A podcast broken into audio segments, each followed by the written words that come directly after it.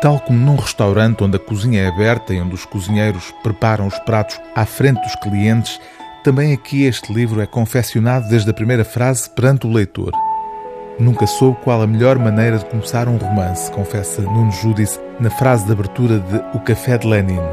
Em busca de uma história, o narrador desdobra-se num misto de reflexões metaliterárias, apontamentos diarísticos e delírios ficcionais, numa deambulação culta e irónica onde se cruzam figuras históricas como Napoleão ou Marquês de Pombal e personagens literárias como Emma Bovary ou Fabrice, o protagonista da Cartucha de Parma. Todos juntos neste projeto de romance que adquire um tom de conversa íntima sobre o próprio processo de escrever um romance, o que leva o narrador a concluir que é quando o texto ganha esse tom de conversa entre quem lê e quem está a contar que nos sentimos num ambiente familiar, mesmo que as coisas que estão a ser ditas saiam da banalidade das conversas do dia a dia. O título, O Café de Lenin, remete para um café de Berna, onde Lenin e Guerra Junqueiro, poeta português, poderão ter-se cruzado quando viveram simultaneamente na cidade suíça entre 1913 e 1914. A deambulação pelo passado não esquece, no entanto, o presente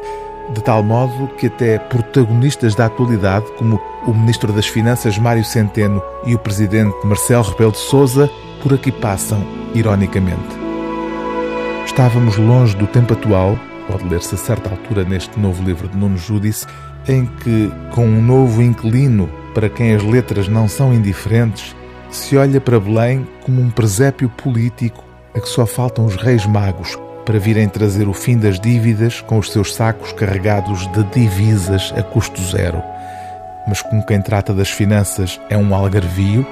enquanto lá estiver a situação vai se compondo, porque, embora não seja de Porsches, segue a política dos habitantes dessa terra que, segundo a lenda, metem tudo o que há para comer na gaveta quando chegam visitas e só o voltam a tirar quando os intrusos se vão embora.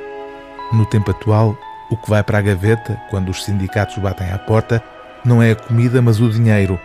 E aparentemente a chave está bem guardada para ninguém abrir a caixa das economias a que hoje se dá o nome de cativações. O livro do dia TSF é O Café de Lenin, de Nuno Judice, edição Don Quixote.